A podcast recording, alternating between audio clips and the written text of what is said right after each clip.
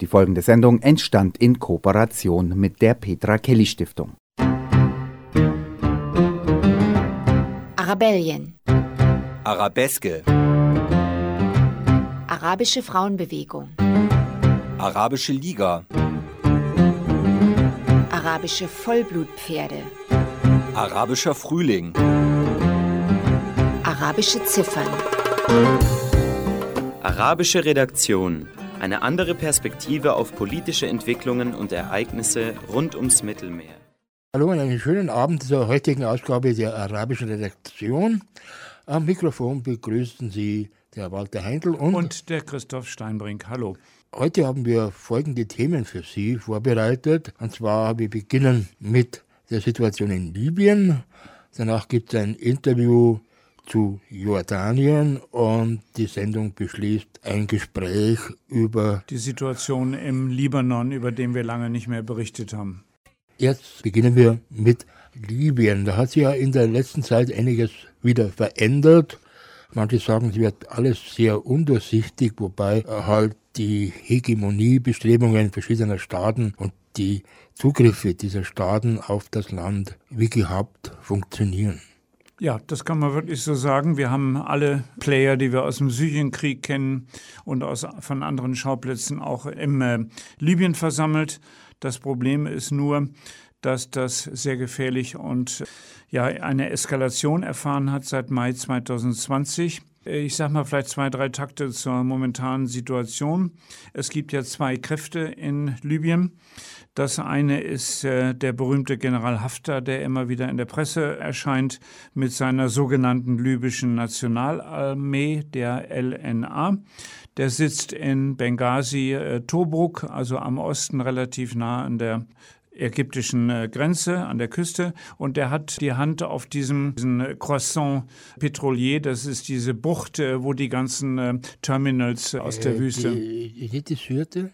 Ja, das ist bei Sirte, also diese Bucht, wo die ganzen Terminals der äh, Pipelines aus der Wüste äh, landen. Der hat also die Hand auf dem Erdöl, was natürlich auch seine Kriegskasse füllt. So, dieser Mann hatte sich ausgedacht, dass er auf Tripolis marschiert, weil er nicht anerkannt die zweite Vertretung das ist der Ministerpräsident Sarraj, der in Tripolis sitzt und dort eine Regierung aufgebaut hat, die international unterstützt wird, auch von der UNO.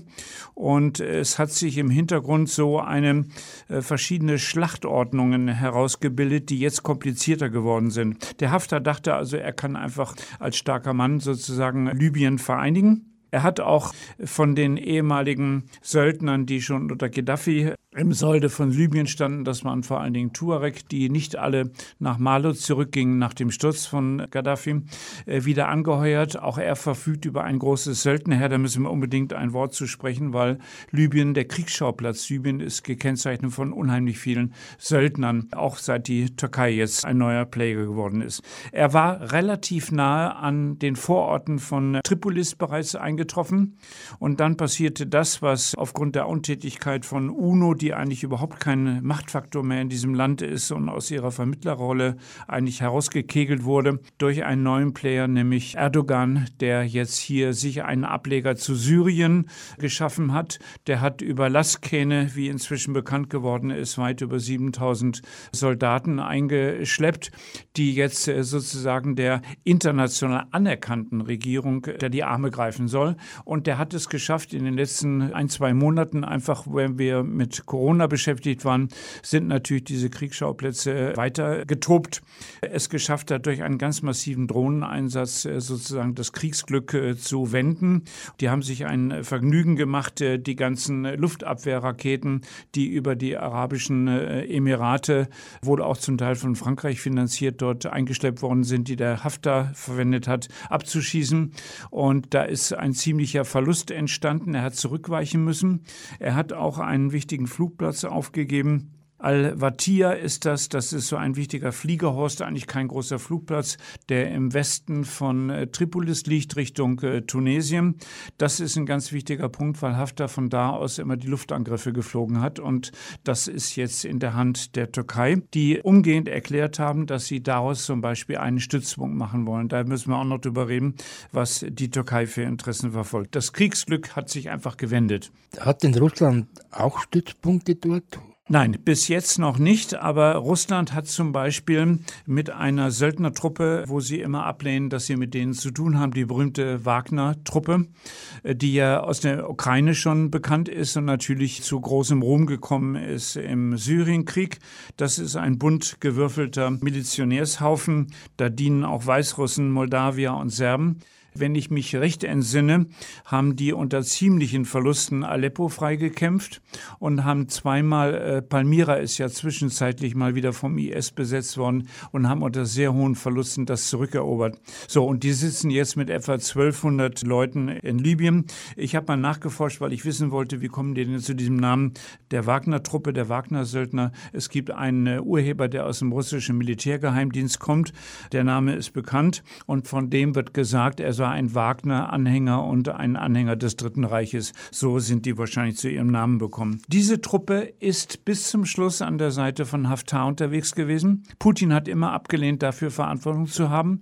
Das ist ein privates Söldnerunternehmen. Das haben ja die Amerikaner im Irak äh, auch praktiziert mit Söldnern sozusagen sich armeepolitisch mit der offiziellen Armee aus der Schusslinie zu halten. Und die Russen sind jetzt in eine Oasenstadt im Süden, etwa 600 Kilometer im Südosten von Tripolis, angelandet. Warum die aus dem Verkehr gezogen worden sind, vielleicht sollten die einfach geschützt werden, weil man fürchtete, dass die Türken auch die alle äh, dezimieren. Das wird ein Stützpunkt der Russen werden. Der soll ausgebaut werden. Also insofern sowohl die Türkei als auch Russland haben Ambitionen, sich dauerhaft in diesem Land zu installieren. Die ägyptische Regierung steht ja auch hinter General Haftar. Das, denke ich, hat ja zum großen Teil auch geografische Gründe. Ja, die haben eine ganz lange Grenze natürlich. Ähm, haben die inzwischen auch in den Bürgerkrieg in Libyen eingegriffen? Ich denke, soweit das jetzt bekannt ist, das ist ein sehr undurchsichtiges Spiel, was der Al-Sisi spielt. Mit Truppen sind sie definitiv nicht da bei beteiligt, aber sie geben natürlich Luftunterstützung. Haftar kann auch von ägyptischen Flughäfen aus seine Maschinen starten. Der ganze militärische Nachschub, der aus den Arabischen Emiraten kommt, läuft natürlich über ägyptisches Territorium, weil die Grenze ist groß. Aber Al-Sisi hat letztlich auch Interesse daran, dass die Grenze ruhig bleibt, weil er ja in seinem Land immer wieder mit Fundamentalisten rechnen muss und er möchte nicht, dass Libyen sozusagen, wo sich viele frei bewegen, zum Einfallstor wird. Insofern ist das klar, dass er ihn unterstützt. Er hat letzte Woche gesagt, aufgrund des türkischen Angriffes, der sehr massiv war und äh, eben diese Wende auf dem Kriegsschauplatz produziert hat, er kann sich vorstellen, dass er auch eingreift mit Truppen, einfach um dem Haftar sozusagen noch seine letzten Passionen zu erhalten. Und sie haben wohl auch Söldner geschickt, äh, genauso wie die Türkei nach dem eigenen Soldaten sind wohl aus dem syrischen Krieg verschiedentlich Milizionäre, auch gerade von der Türkei, angeschleppt worden. Und die Russen haben ebenfalls syrische Söldner, die auf ihrer Seite gekämpft haben, nach Libyen ge gekarrt. Also wir haben praktisch eine Verlängerung des Kriegsschauplatzes von Syrien nach Libyen. Und die neuen Player sind Russland und natürlich die Türkei. Wir haben jetzt über die Türkei gesprochen, wir haben über Russland gesprochen. Allerdings gibt es noch andere Staaten, die massiv versuchen, Einfluss zu bekommen in Libyen. Ja, das ist richtig. Ich habe schon die Vereinigten Arabischen Emirate und Saudi-Arabien. Das sind diese Konstellationen, die wir natürlich aus dem Jemenkrieg auch bereits kennen, die mit Haftar zusammengehen. Und auf der anderen Seite, das habe ich bisher noch nicht gesagt, es fällt auf bei der Aufzählung der äh, Player, die dabei sind. Europa ist eigentlich gar nicht mehr präsent. Wir wissen aus der Zeit nach dem Sturz von Gaddafi 2000 2011, dass es einen Ring gab zwischen Italien und Frankreich. Bei den Italienern stecken Ölinteressen im Hintergrund. Die hatten gerade mit Gaddafi verschiedene äh, Verträge abgeschlossen. Ja, und postkoloniale. Ja, und natürlich auch äh, als ehemalige Kolonie gab es postkoloniale Interessen. Das hat Gaddafi nicht gehindert, mit seinen ehemaligen Unterdrückern zu kungeln. Und die Franzosen, das ist eine ganz, ganz merkwürdige Sache. Die haben ja auch den Gaddafi unterstützt. Ich habe das schöne Beispiel noch im Kopf, das dass 2007 der Gaddafi da im Élysée-Passage sein berühmtes Zelt aufgebaut hat. Das war zur Zeit von Sarkozy.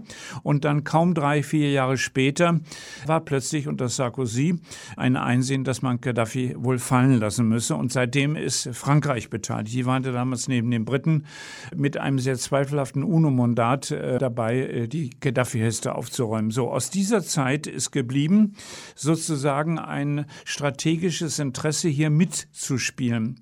Warum die jetzt gerade auf einen ehemaligen äh, Gaddafi-Mann, wir dürfen ja nicht vergessen, Haftar ist ein General von Gaddafi gewesen, der zwar später in die Wüste geschickt worden ist und dann nach Amerika ging, ehe er dann aus dem Exil wieder zurückkam und hier eingriff, aber die Franzosen haben natürlich hier über Jahrzehnte unendliche Mengen an Waffen verkauft und das war ein sehr profitabler Markt. Das war weniger das Öl, was sie interessiert hat, sondern Gaddafi war ein Waffennah und hat sich immer bei den Franzosen eingedeckt. Und das ist geblieben.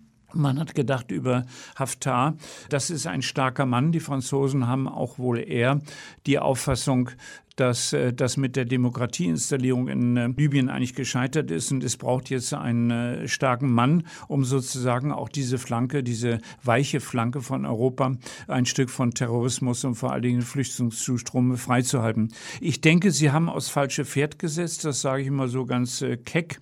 Frankreich hat letzte Woche eine ziemliche Auseinandersetzung mit der Türkei gehabt, seit die als Player aufgetreten sind. Es hat einen Militärzwischenfall im Mittelmeer gegeben. Die Türkei hat ein Kriegsschiff ausgerichtet mit ihren Kanonen auf eine Fregatte der Franzosen, die im Rahmen einer EU-Mission eigentlich bewachen sollen, dass da unten keine Waffenlieferungen kommen. Das war eine sehr brenzliche Situation. Frankreich hat sich aus dieser EU-Mission seither zurückgezogen und Macron hat ein sehr, sehr ja, vom Wortwahl ist ja dramatisches ähm, Interview gegeben letzte Woche und ist sehr deutlich geworden, hat schwerste Vorwürfe gegen die äh, Türkei erhoben. Ist es absehbar, wie sich die Situation verändern wird in naher Zukunft? Das ist eine ganz wichtige Frage. Ich habe dazu ein bisschen recherchiert, was so Thinktanks, die äh, vertrauenswürdig sind, denken. Und die haben zwei große Szenarien entwickelt. Das eine Szenario ist, es wird eine Eskalation geben militärischer Art. Die Frage ist, ob das dazu führen könnte, dass dann weitere Mächte auf den Plan treten, weil inzwischen ist bekannt geworden, dass die Amerikaner plötzlich wieder Interesse haben an Nordafrika. Und ich habe über algerische Quellen erfahren, das ist inzwischen bestätigt worden, die Amerikaner liegen im Moment ganz knapp davor, hier eine Truppe abzustellen, die sie auf Tunesien tunesischem Boden, ich habe gedacht, ich spinne, als ich das gelesen habe, unterbringen, einfach weil sie Angst haben, dass der russische Einfluss hier zu groß wird im Nachbarstaat. Das könnte eine weitere Eskalation bedeuten, wo wir nicht wissen, wie sich das Szenarien entwickeln. Wir müssen abwarten, was die Türkei machen wird. Es könnte sein, dass die Türkei also definitiv Anspruch erhebt, hier ihre offensive Mittelmeerpolitik auf Libyen auszudehnen. Wir haben ja eine andere Front, über die in Europa sehr wenig geredet wird. Es findet ein ganz massiver Kampf in den Kulissen um Erdöl und Erdgas statt in der Ägäis mit Griechenland und Zypern. Und auch da setzen sich die Türken also über alle internationalen Abmachungen, wo zum Beispiel die Claims liegen, hinweg. Und äh, da passt ganz gut diese aggressive Sache. Das wäre also das Szenario 1. Und die Alternative könnte sein, das finde ich ganz interessant als Gedanken, ich weiß aber gar nicht, wie man das einstufen soll, dass Libyen aufgeteilt wird in Einflusszonen. Und das könnte sein, dass also Russland und die Türkei ein ähnliches Szenario entwickeln. Die haben ja nie den Kontakt abgebrochen, obwohl sie auf verschiedenen Seiten stehen in diesem Konflikt, was sie auch in, in Syrien eigentlich praktizieren. Der Putin hat ja nicht massiv gegen den Einmarsch der Türkei in Nordsyrien gewettert. Und auch dort gibt es so ein strategisches Gleichgewicht, sich in bestimmten Zonen nicht ins Gehege zu kommen. Was das langfristig bedeutet, ist natürlich eindeutig. Das heißt, die Staaten verlieren sowohl Syrien wie Libanon ihre Souveränität. Wir können davon ausgehen, das ist ein Failing State und wird ähnlich, ich sag's mal ironisch, vielleicht knüpft der Erdogan an das Ottomanische Reich an. Und der Putin macht, das sehr ironisch äh, zu verstehen, der knüpft an die alte Politik des äh, Zarentums an, die ja immer einen Zugang zum Mittelmeer haben wollten und eine Rolle spielen wollten, auch in der Aufteilung, was sich im Mittelmeer tut. Wenn dann die UNO diesen Plänen ein bisschen wohlwollend gegenübersteht, dann haben wir die Situation wie im Nahen Osten nach dem Ersten Weltkrieg. Ja, das äh, kann man wirklich so sagen. Es gibt verschiedene Aufrufe vom Antonio Guterres, dem UNO-Chef, der also massiv auch in den letzten Wochen in Interviews immer wieder davor gewarnt hat, dass diese militärischen Einmärsche von außerhalb, also das den Versuch einer diplomatischen Lösung eigentlich unmöglich machen. Unser deutscher Außenminister Maas hat ja im Januar, war es glaube ich nicht heuer, diese Konferenz in äh, Berlin gehabt, die nicht ganz unerfolgreich war. Alle beteiligten Staaten waren da. Man hat sich geeinigt, die Waffenlieferungen müssen auf Null runtergefahren werden. Aber wenn wir schauen, was seit ähm, Januar sich getan hat, das genaue Gegenteil ist der Fall. Also da ist ein Papiertiger produziert worden.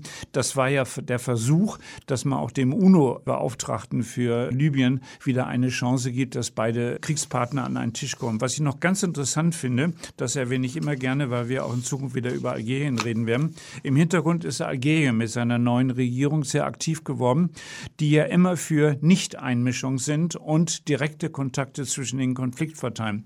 Die haben vorletzte Woche einen Vorschlag gemacht an beide Seiten. Ich habe aber keine Meldung, wie das aufgenommen worden ist. Sie würden gerne in Algier eine Konferenz machen, die anders geartet ist als die in Berlin, um Haftar und den Sarraj von der international anerkannten Regierung an einen Tisch zu kriegen und auszuhandeln, wie denn das ähm, in Zukunft mit einer neuen Nationalstaatlichkeit äh, laufen könnte. Und die Ägypter haben vorgeschlagen, doch die Arabische Liga mal wieder tagen zu lassen. Das hat aber Sarraj, also der Chef von äh, Tripolis, abgelehnt. Er sagt, er setzt sie nicht mit Haftar an einen Tisch. Und die Algerier haben gesagt, sie würden bei dieser Arabischen Liga auch nicht sehr heiß dabei sein sein wollen, weil das ist fest in der Hand von Assisi und seinen Getreuen. Also die Arabische Liga ist kein neutraler Partner in diesem Unternehmen. Lora München. Der Inhalt macht den Unterschied. Kommen wir zum nächsten Thema.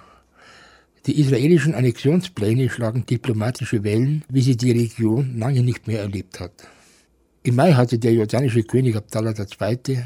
im Interview mit dem Spiegel gewarnt, eine Annexion von Teilen der Westbank führte zum massiven Konflikt mit seinem Land. Er deutete an, womöglich das Friedensabkommen mit Israel von 1994 zu kündigen. Das westlich orientierte Haschemitische Königreich gilt seit Jahrzehnten als Garant für Sicherheit zwischen Israel und seinen arabischen Nachbarn. Es bewacht die Grenze östlich des Jordan und hütet seit 1924 schon die Heiligtümer auf dem Tempelberg in Ostjerusalem. Aber jetzt steht seine regionale Autorität, ja, das politische Überleben auf dem Spiel. Eine Kündigung des Friedensabkommens könnte Jordanien sehr schwer schaden. Über die aktuelle Situation und deren historischen Hintergründe haben wir uns mit der Autorin, Journalistin und Middle East-Expertin Alexandra Senft unterhalten. Alle haben ja mit Bangen auf den 1. Juli geschaut, weil die israelische Regierung ja angekündigt hatte, zum 1. Juli mit der Annexion zu beginnen. Es gab dann in Israel selber offensichtlich keine so ganz klare Linie in der Koalition und außerdem ist natürlich doch durchaus auch viel internationaler Druck aufgebaut worden auf die israelische Regierung, diesen Schritt nicht durchzuführen, weil es natürlich berechtigte Befürchtungen bezüglich der Konsequenzen gibt. Außerdem sind in Israel natürlich jetzt Covid-19 in der zweiten Welle angekommen. Die Menschen dort erleben gerade sehr heftige Erkrankungen. Zugleich ist der US-Präsident Trump natürlich jetzt auch mittlerweile unter Druck geraten. Und insofern scheint es so zu sein, als wolle man die Durchsetzung der Annexionspläne jetzt etwas verlangsamen. Allerdings weiß niemand genau, wann das jetzt durchgeführt werden soll. Vor allem weiß man auch gar nicht, in welchem Ausmaße. Denn sogenannten Jahrhundertdeal der US-Administration unter Trump spricht man von 30 Prozent Annexion der Westbank des Westjordanteils. Aber bis dato ist immer noch nicht hundertprozentig klar, welche Gebiete eigentlich genau damit gemeint sind. Anscheinend ist die Regierung sich ja nicht einig, was die Informationspolitik betrifft. Netanyahu schweigt und Benny Gantz gibt Widersprüchliches von sich. Es ist auf jeden Fall so, dass Netanyahu selber im Grunde eigentlich es besser weiß und im Grunde auch nicht unbedingt jemand wäre, der hinter einer vollen Annexion steht. Und das sage ich jetzt ohne eine Freundin von Benjamin Netanyahu zu sein und seiner Politik insbesondere.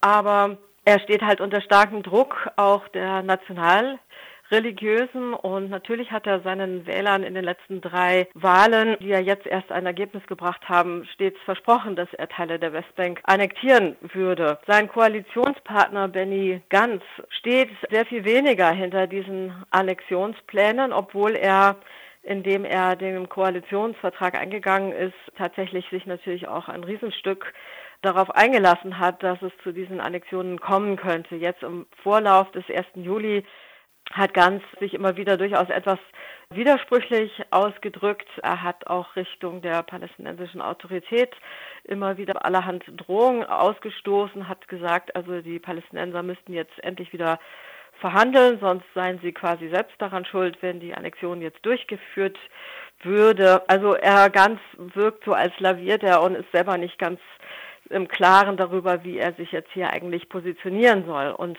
Klar ist natürlich, dass die US-Administration diese Annexion auch nur dann umsetzen lassen wird, wenn sie den Eindruck hat, dass sie eine breite nationale Unterstützung in Israel dazu haben. Und das ist nicht so ganz hundertprozentig. In Israel selber hat sich ja auch Widerstand gerührt von Seiten der Linken und Linksliberalen. Nun existiert ja östlich des Jordan ein Staat in Jordanien und der hat seit 48 die Macht in den sogenannten Westbanks, hat die Ansprüche darauf aufgegeben, wegen eines anstehenden und dann wirklich realisierten Friedensvertrages mit Israel. Können Sie kurz erklären, was Jordanien ab 1948 gemacht hat? War das ein Teil von Jordanien, von Transjordanien oder war es ein Gebiet, das sich auch selbst verwaltete? Ja, das ist sehr kompliziert. Das geht natürlich zurück bis zur Kolonialgeschichte in der Region.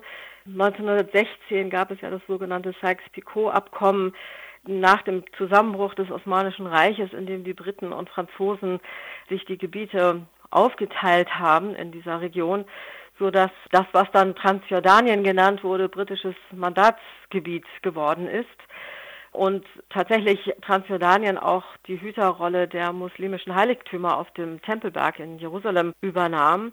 Unabhängig geworden ist der Staat 1946 da wurde das britische Mandat beendet und kurz darauf wurde Jordanien dann auch Haschemitisches Königreich von Jordanien genannt. Im Krieg von 1948 hat Jordanien das Westjordanland sozusagen erobert, besetzt und dann auch annektiert. Das heißt, zwischen 1948, das Entstehungsjahr Israels, und 1967 war Jordanien für das Westjordanland zuständig. Natürlich ist das auch international nicht anerkannt worden, diese Annexion.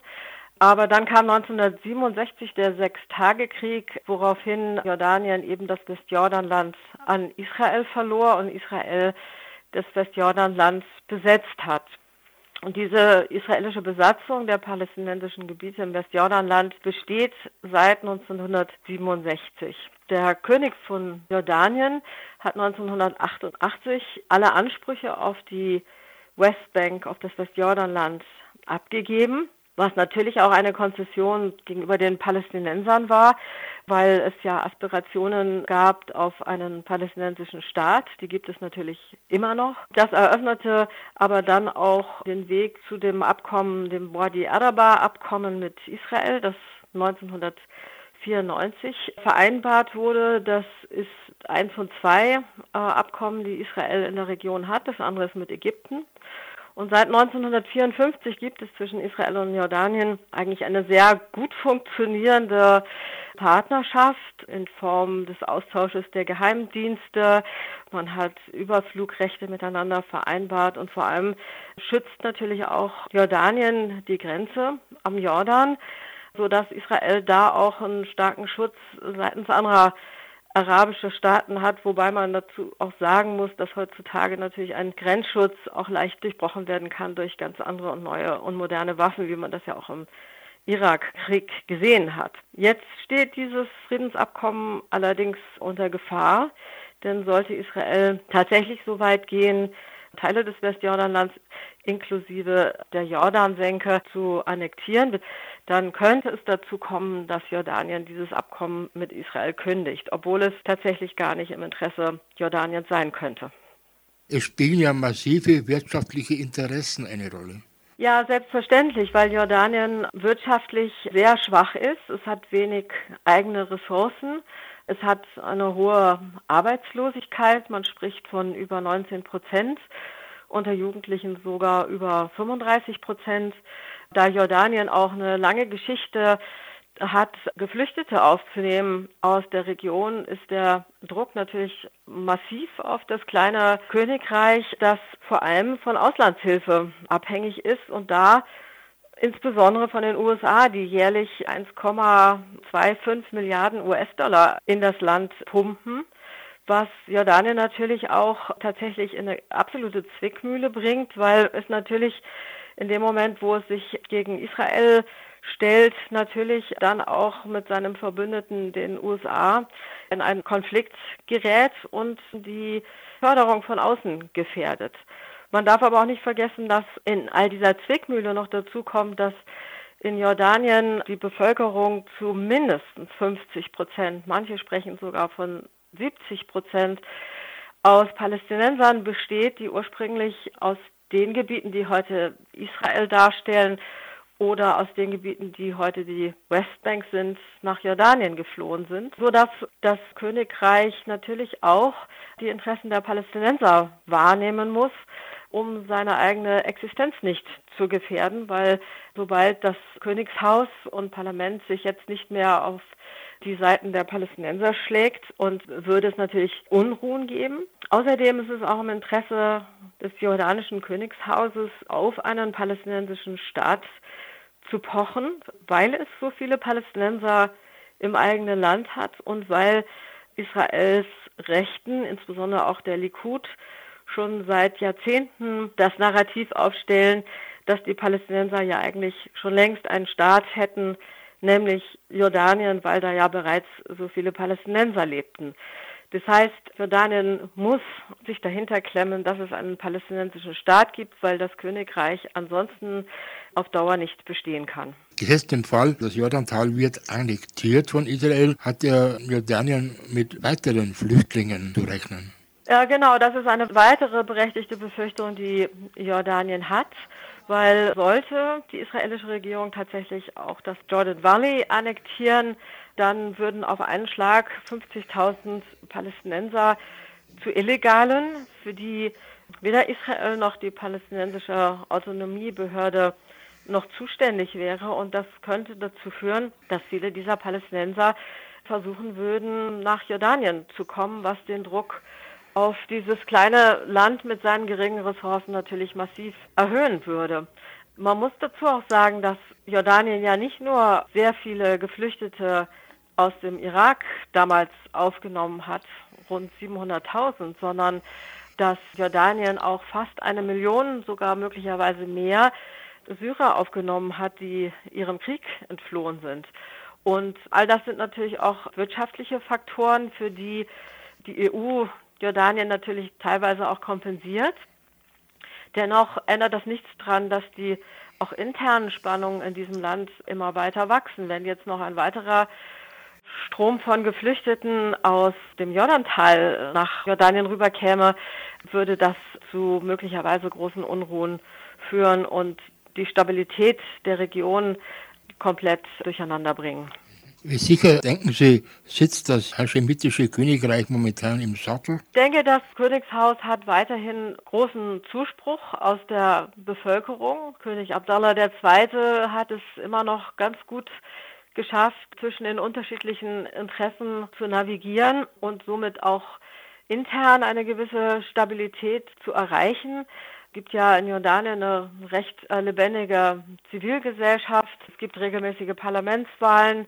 Die Menschenrechtslage ist jetzt nicht fantastisch, aber sie ist auch nicht äh, katastrophal, zumindest im Vergleich zu anderen Ländern in der Region.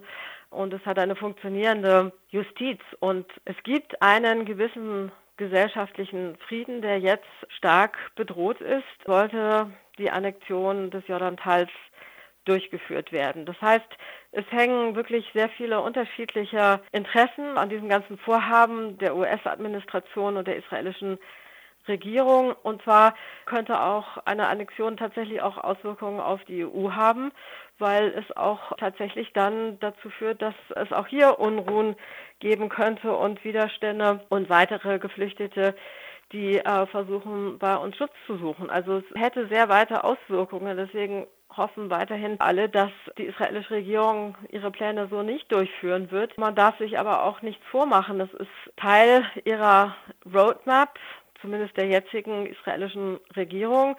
Sie wird, wenn sie nicht sofort alles annektiert, möglicherweise erstmal nur mit den jüdischen Siedlungen im Großraum Jerusalem anfangen, mit den größeren Siedlungen dort wie Ma'ale Adumim oder Gush Etzion und dann schrittweise irgendwann auch sich dann an das Jordantal machen. Also der Plan, auch wenn er nicht sofort umgesetzt wird, bleibt für diese Regierung gewiss bestehen. Und dennoch ist die Gefahr keineswegs gebannt. Es ist auch immer noch möglich und keiner weiß es genau, was jetzt passieren wird, dass auch alles, was angekündigt wurde, annektiert werden wird.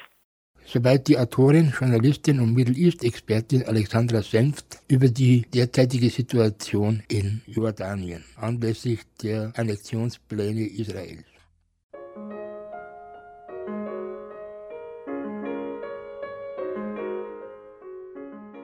Lora München ist Ihr freies Radio auf der 92.4. Parteilos und ohne kommerzielle Interessen. Kritische Öffentlichkeit zu schaffen ist unser Anspruch. Unser Ziel, Alternativen zum Mainstream ein Forum zu bieten. Und dazu brauchen wir nicht nur Hörer, sondern auch Ihre finanzielle Unterstützung. Spenden Sie uns oder werden Sie Mitglied im Lora Förderverein für nur 60 Euro im Jahr, damit wir auch in Zukunft unabhängig senden können. Informationen und Beitrittsformulare im Internet unter www.lora924.de oder rufen Sie uns an unter der Telefonnummer 089 480 2851 www.lora924.de oder 089 480 2851. Wir schicken Ihnen gerne Informationsmaterial zu.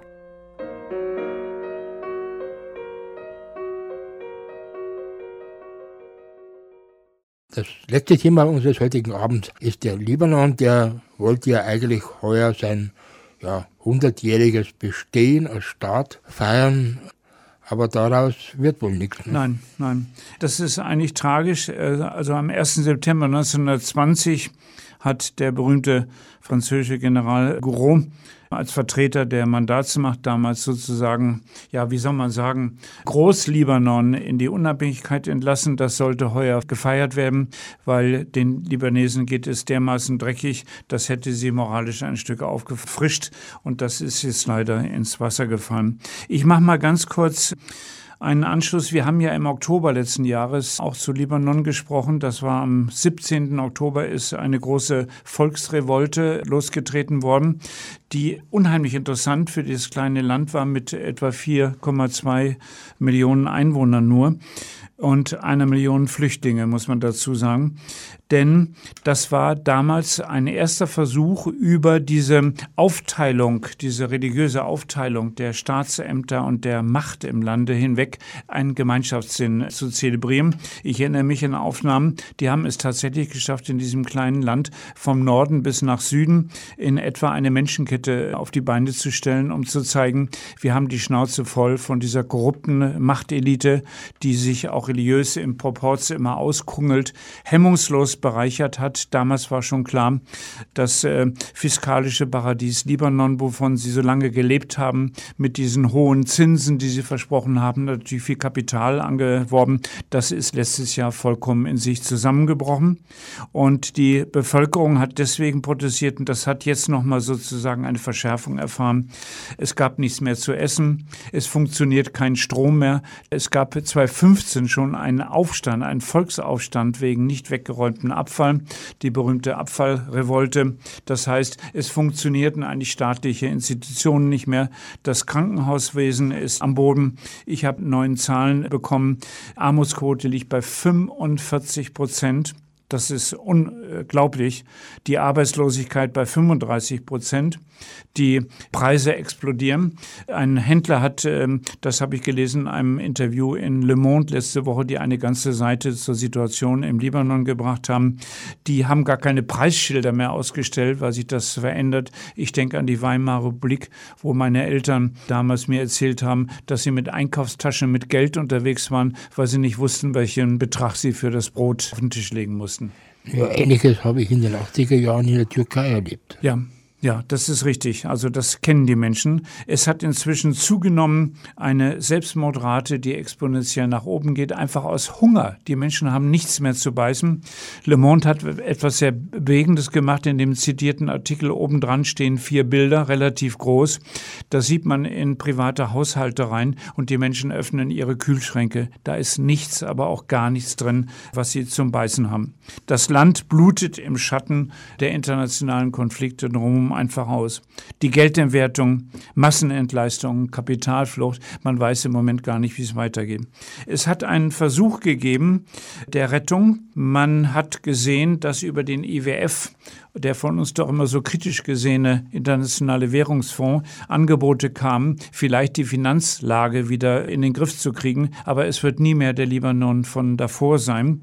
Und die Libanesen müssen sich darauf einstellen, dass sie sehr harte Jahrzehnte vor sich haben, was natürlich keine Perspektive für die Jugend ist. Ich habe mir noch aufgeschrieben, es gibt drei Kurse für das libanesische Pfund, die zeigen die, die, die Schwankungsgrade.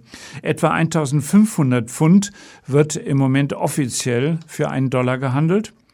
Die Banken haben einen anderen Kurs, der besteht für einen Dollar muss man 3850 libanesische Pfund hinlegen.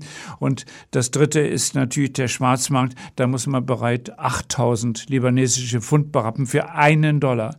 Das ist also eine katastrophale Lage die letzten Meldungen aus Beirut sind, die schalten abends das Licht ab, weil die Trafostationen, die stromproduzierenden Firmen nicht mehr funktionieren und es keinen Strom gibt. Man muss sich vorstellen, es gibt keine Ampel mehr. Es ist einfach dunkel. Man muss anstehen für alles und die Menschen fangen jetzt an, das sind erschreckende Bilder, die natürlich über den Äther gehen, dass alte Menschen am Straßenrand stehen und persönliche Dinge versetzen, um nur ein paar Funde zu erhaschen, um das Überleben am nächsten Tag zu gewährleisten meistens. Wo bleibt die Politik, könnte man jetzt fragen, in diesem ganzen Unternehmen? Die duckt sich völlig weg. Wir haben nach den Querelen letztes Jahr, nachdem der Hariri abgetreten ist, erst im Januar, also sechs Monate nach der Regierungskrise, eine neue Regierung. Die ist äh, scheinbar völlig machtlos. Es gibt einen Premierminister, den Hassan Diab, den sieht man kaum, der jetzt auch in der Corona-Krise, die dieses Land natürlich auch fest im Griff hat, nicht recht weiß, wie er Politik machen soll. Es gibt Verhandlungen mit dem IEF, die sind gescheitert im Moment die Bankenleute im Libanon, die eigentlich am Ende sind mit ihrer Wirtschaft, nicht einverstanden sind mit den Bedingungen. Das wissen wir ja, wenn der IWF verhandelt, dann wird das immer zu seinen Gunsten ausgehen. Und die Regierungsklicke hat sich jetzt ausgedacht, das ist ja auch ein uraltes Konzept, die öffentlichen Güter zu verscherbeln, zu privatisieren, damit überhaupt wieder Geld reinkommt. Und ich habe ich hab eine, eine furchtbare Vermutung, das wird wahrscheinlich zu einem Massenexodus gehen, hinauslaufen die Menschen würden die Koffer packen, gerade die jungen Leute, und abhauen. Ich weiß zwar nicht, wer jetzt äh, Libanesen aufnimmt, aber die Perspektiven für eine neue Zeit sind düster. Was jetzt die libanesische innerstaatliche Organisation anbetrifft, da ist etwas sehr Spannendes, was gerade diskutiert wird über einige kritische Zeitungen. Das ist, man wundert sich, warum die Massendemonstrationen, wo ja wirklich im, im Oktober letzten Jahres bis weit in den Dezember hinein wirklich Millionen von Menschen auf den Straßen waren, über alle Regionsgrenzen hinweg, egal ob das Schiiten, Sunniten waren oder Laizisten. Sie haben sich einig gefühlt und wollten also einfach, dass die Regierung wegtritt, was wir ja in Algerien auch haben. Es gab diesen berühmten Slogan, alle sollen abtreten. Man will also gar nicht mehr verhandeln über irgendwelche kosmetischen äh, Veränderungen, die sind ausgeblieben. Und es könnte die Vermutung naheliegen, so sagt es ein Leitartikel einer französischsprachigen Zeitung L'Orient Le Jour, dass die Menschen einfach müde geworden sind und keinerlei Hoffnung mehr haben.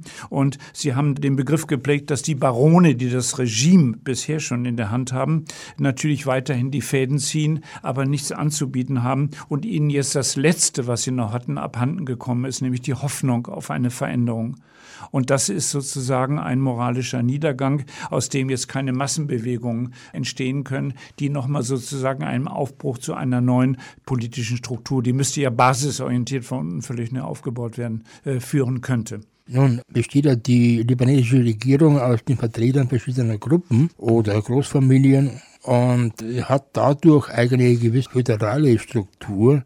Ja. Ähm, besteht da nicht die Gefahr, dass bestimmte Gruppen ihre Einflussbereiche so nützen, dass nur ihre Region Vorteile irgendwelchen Verhandlungen oder Entscheidungen bekommt und die anderen können bleiben, wo sie sind. Ne? Ja, das ist äh, eine ganz große Gefahr. Das äh, würde ich auch bejahen, deine Frage. Die Frage ist aber, ob unter diesen Bedingungen die Leute vom IWF, die jetzt am Verhandeln waren, sind ja nicht äh, doof. Die haben ja genug Erfahrung auch einzuschätzen, mit wem sie da äh, am Tisch sitzen. Es gibt nichts mehr im Libanon, was sozusagen noch geplündert werden könnte. Der Staat Staat ist vollständig geplündert. Ich habe hier einen Ausspruch von, von einem Redakteur, der in einem Leitartikel besagter Zeitung sagt, wir sind in einem Abgrund. Wir stehen nicht an einem Abgrund, wir sind mitten im Abgrund drin. Wir sind zerfleddert wie eine Leiche. Da ist nichts mehr zu holen. Das heißt, wenn der IWF jetzt Bedingungen stellt. Das hieße eine völlige Restrukturierung der Politikebene, eine völlige Restrukturierung der Wirtschaft. Da wird ja nichts produziert. Der Hauptausfuhrartikel waren hohe Zinsen auf Bankeinlagen. Das hat bisher funktioniert. Das ist weg. Und kein Mensch, wenn wir uns jetzt mal die Weltlage angucken, jetzt nicht nur unter Corona-Aspekten, wer interessiert sich denn für ein kleines Vier-Millionen-Volk, was bisher sozusagen immer als äh, die Schweiz ähm, des Orients gehandelt worden ist? Wir kennen diese ganzen Definitionen.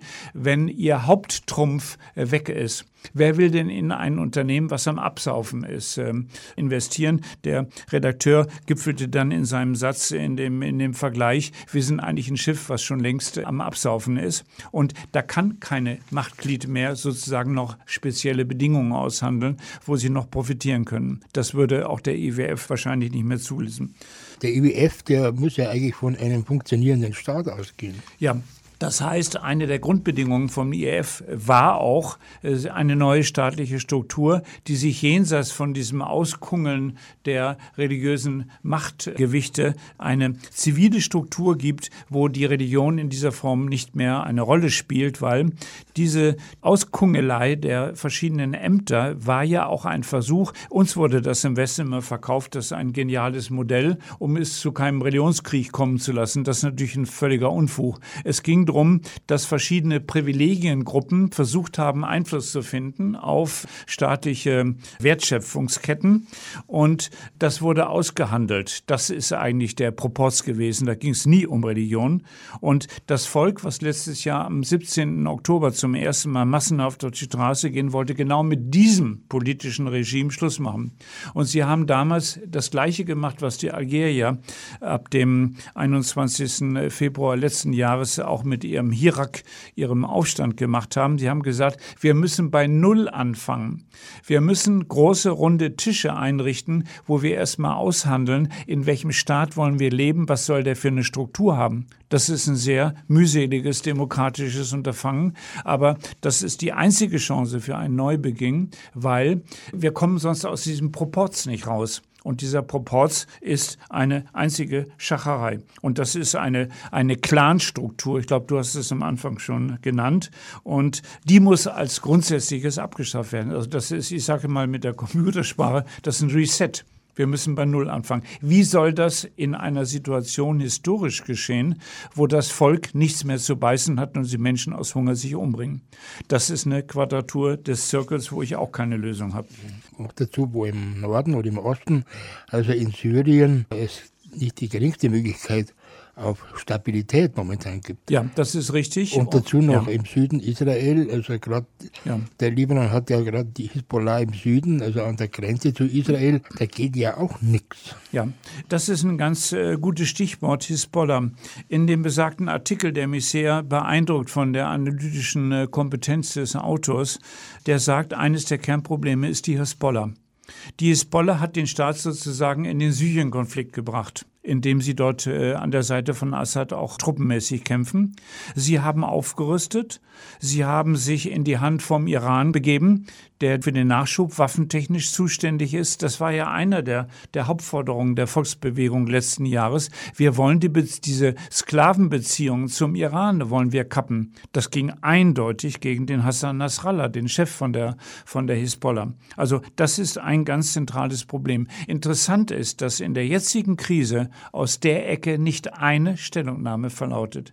Er hat ja auch sozusagen ein Stück Geburtshelfer gespult äh, bei der Installierung einer neuen Regierung im Januar, denn an der Hisbollah vorbei eine neue Regierung finden, das äh, geht nicht.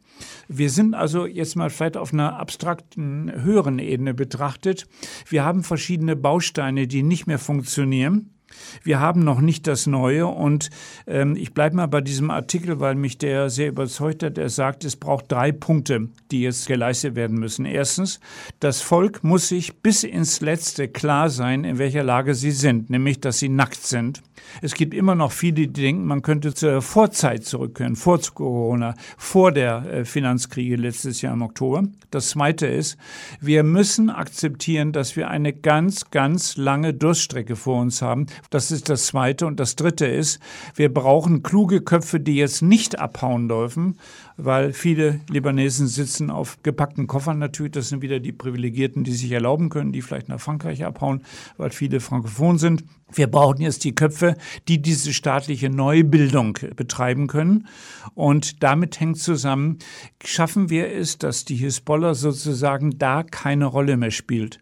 Die Hisbollah ist hochgerüstet, sie ist fremdgesteuert, sie hat ihre Beziehungen zu Assad und zu Teheran. Wie kommen wir aus diesem Knoten raus? Und es ist so ein Versuch, wir brauchen wahrscheinlich Hilfe von außen. Ich habe einen interessanten Aufsatz gefunden von einem Philosophen, der sagt, eigentlich wäre das doch eine eine, interessante Aufgabe für Europa, hier Nation-Building-Kompetenz einzubringen. Aber du lachst, ich lache auch. Also ich äh, setze da nicht drauf. Ich verstehe gar nicht, wie man Europa noch so viel Vorschusslorbeeren gewähren kann. Wenn ich mir die internationale Reaktion auf die Situation in Libanon anschaue, befürchte ich, man hat diesen Staat einfach aufgegeben. abgeschrieben. Ja, hat ihn aufgeschrieben. Das ist richtig. Ja, abgeschrieben, aufgegeben. Das kann man wirklich sagen. Er ist strategisch auch nicht relevant. Und ich weiß nicht, also ich, ich, glaube, dass sich eine Riesenkatastrophe vorbereiten wird, weil wir haben unheimlich viel Palästinenser, die noch in den Flüchtlingslagern im Libanon leben. Ich bin da selbst involviert und weiß dazu einiges. Wir haben über eine Million syrische Flüchtlinge. Das sind aber die offiziellen Zahlen, die von der UNHCR kommen. Es gibt mindestens noch mal eine halbe Million, die im Norden bei Verwandten untergekommen sind. Also das ist ein hochexplosives Gemisch. Und ich weiß auch nicht, ob Israel beunruhigt ist, weil weil es könnte etwas passieren, wo vielleicht dann die Hezbollah durchdreht und ein äh, außenpolitisches Abenteuer lucht und versucht, nochmal einen Krieg anzufangen, der der endgültige Tod wäre. Wir hätten dann ein libysches äh, Szenario auch hier. Dann können wir den Vorderen Orient zunächst mal abschreiben. Ein düsteres Kapitel. Ich habe ich hab keine Lösung. Ich bin eigentlich ratlos, wie man das noch auffangen könnte. Dann überlassen wir auch unseren Zuhörern die Ratlosigkeit. Ja. Ähm, damit sind wir jetzt am Ende dieser heutigen Ausgabe der arabischen Redaktion angekommen. In der kommenden Ausgabe werden wir uns intensiv mit der Situation und mit der Musik in Algerien beschäftigen. Ja. Und am Mikrofon verabschieden sich jetzt der Walter Heindl und, und der Christoph Steinmenk. Ciao. Jetzt geht's weiter mit dem Lora Magazin. Bleiben Sie dran. Lora München, das alternative Radio auf der 92.4 sendet montags bis donnerstags von 16 bis 24 und am Freitag von 16 bis 21 Uhr. Die eben gehörte Sendung entstand in Kooperation mit der Petra Kelly Stiftung.